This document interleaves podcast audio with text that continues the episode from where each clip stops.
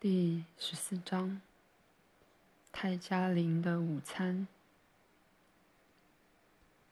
每次我到泰加林的林间空地找阿纳斯塔夏时，身上都会带一些吃的东西，像是罐头、用塑胶袋密封的饼干，以及真空包装的鱼肉片。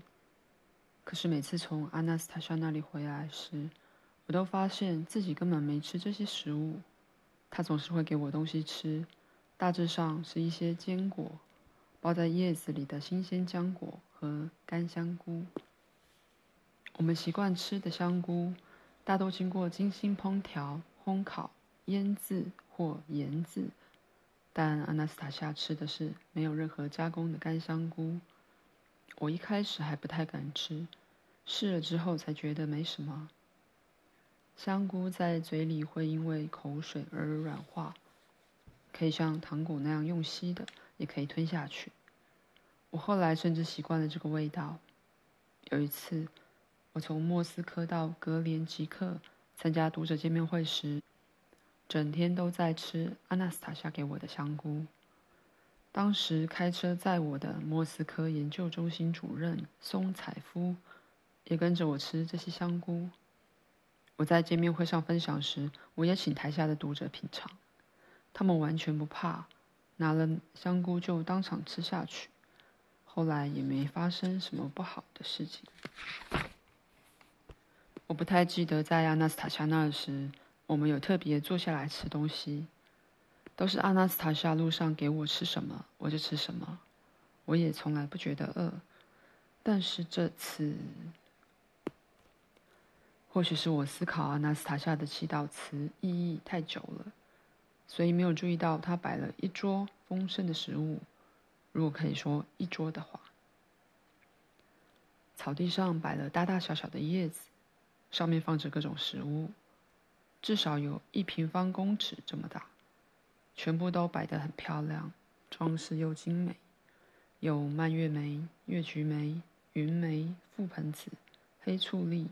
红醋栗、干草莓、干香菇，某种淡黄色的稀粥，三根小黄瓜和两颗不大的红番茄，旁边摆着一把一把不同的草，还有花瓣点缀其中。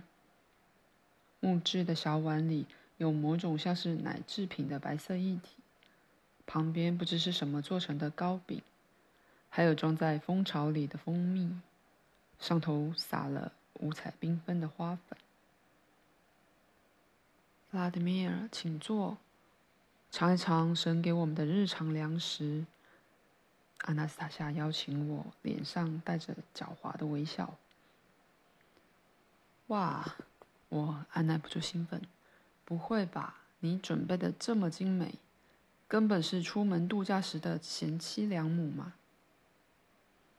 阿纳斯塔夏听到称赞时，像个小孩一样兴奋，笑出声来，盯着自己的杰作，接着突然拍手大叫：“哦，看看我算什么贤妻良母？我都忘了调味料，各种重口味的调味料你都喜欢，对吗？”“对。”但贤妻良母居然忘了，等我一下，我马上好。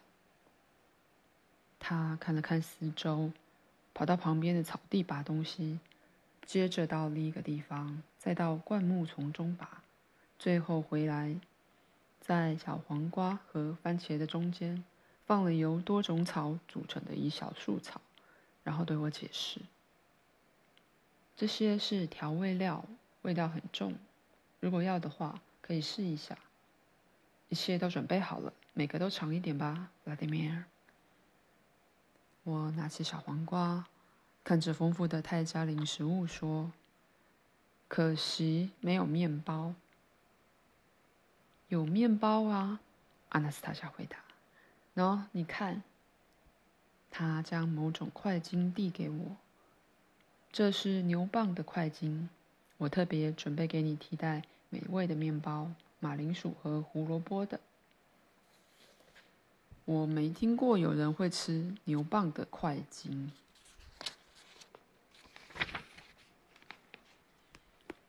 你尝尝看，别担心。过去很多人都会拿它入菜，好吃又营养。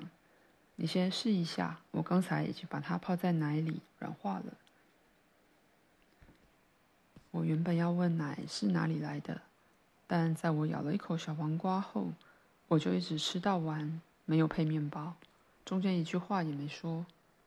我刚从阿纳斯塔夏的手上接过代替面包的块巾，但在我吃完小黄瓜之前，都一直拿在手上没有吃。你们知道吗？这根小黄瓜看似平凡，味道却和我之前吃过的完全不同。泰加林小黄瓜的香味非常独特。你们应该知道，温室栽种的小黄瓜口感和味道都和户外菜园栽种的不同吧？户外生长的口感和味道会好很多。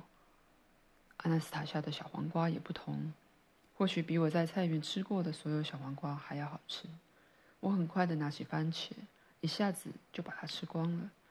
它的美味也十分独特，同样胜过我之前吃过的所有番茄。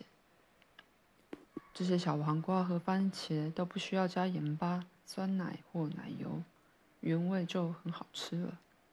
就像吃覆盆子、苹果或橘子一样，不会有人用糖或盐腌制苹果或梨子吧？阿纳斯塔夏，这些蔬菜是从哪里来的？你跑到村里拿的吗？是什么品种？我自己种的，你喜欢对吧？唐文。喜欢。我第一次吃到这样的蔬菜。所以说，你有一座菜园或温室喽？你都用什么翻土？肥料从哪里来？从村里拿来的吗？我只是跟一位村里认识的妇女拿了种子，然后就在草地之间选一块地耕种。番茄是在秋天种的，被雪覆盖后，到春天就开始生长。小黄瓜是在春天种的，这些原本还小的蔬菜也熟成了。但为什么这么好吃？是新的品种吗？只是一般的品种。之所以和菜园的不同，是因为在生长时吸收了一切所需的元素。在菜园里，农夫会试着把作物与其他植物隔开，用肥料加速作物生长，但这会让作物没办法吸收一切所需的元素，而无法自给自足，味道也就没那么讨喜了。那奶是从哪里来的？还有糕饼是怎么做的？我以为你不会拿动物来吃，但这碗奶，这不是动物的奶，弗拉德米尔。你眼前看到的奶来自雪松。怎么可能是雪松？难道树木可以产奶？可以，但不是所有树木，像雪松就可以。尝看看吧。里面含有非常多的东西，眼前这碗雪松奶是很滋养的，不仅滋养你的身体而已。不要一下喝完，尝个两三口就好，不然你会饱到吃不下其他东西的。